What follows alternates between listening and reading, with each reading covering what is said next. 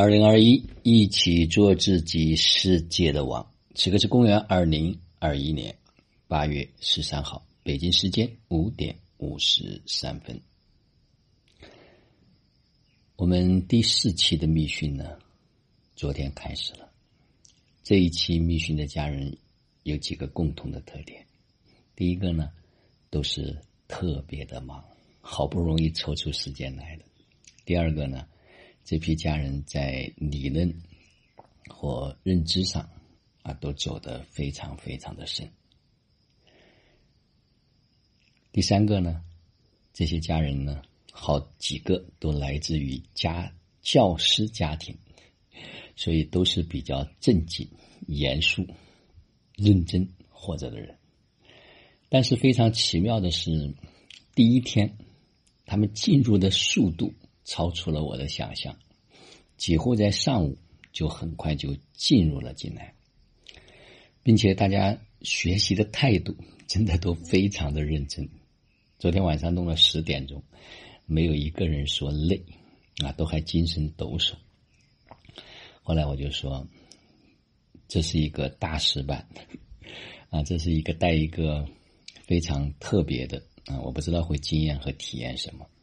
但是我说有一点是大家需要去做的，就是彻底的打掉那个假正经的面具，摘下来啊，开始每个人要变得不正经，才有机会去体验和经验。所以第一天大家在思想上、认知上啊，都完全的可以同频，也能够感受到了啊，完原来。很多方面都走偏了，没有真正的活出自己。那从今天开始，需要在行为上 带大家去做一个突破啊！这个一旦突破，可能就会全然的不同。昨天也在群里看着上一期啊，闭关家人他们在群里的一些分享啊，的的确确，这个能量在依然的蔓延和叠加之中。那我需要提醒。前面几期家人们的是持续、稳定、聚焦、锚定，这个对于很多家人来讲特别的重要，因为我们在一瞬间可能会能量攀升到很高，但是如何能够持续、稳定、聚焦、锚定在那个地方啊？这是需要自己来做功课，一点一点的去完成的。所以昨天我也特别提醒这位家人。我说这个阶段呢，第一件做的事情就是不要消耗自己，不要急着想要去分享，想要去帮助谁，尽可能跟那些不同频的人保持一个距离，增加自己独处的时间，啊，跟自己静静的去感受和感知，去觉察。那他说，我说但是不能封闭。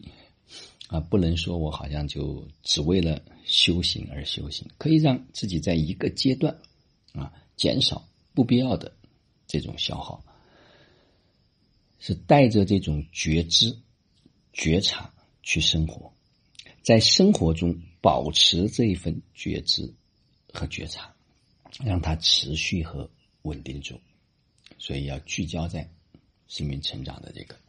尽可能的跟同频率的人保持交流和交往，当有灵感的时候，把这些信息呢就把它丢出来。他目前呢保持着在三第三期的密训群里的一个交流，那也保持着跟我单独交流的一个管道。我说你把这些文字呢都记录下来，感知下来。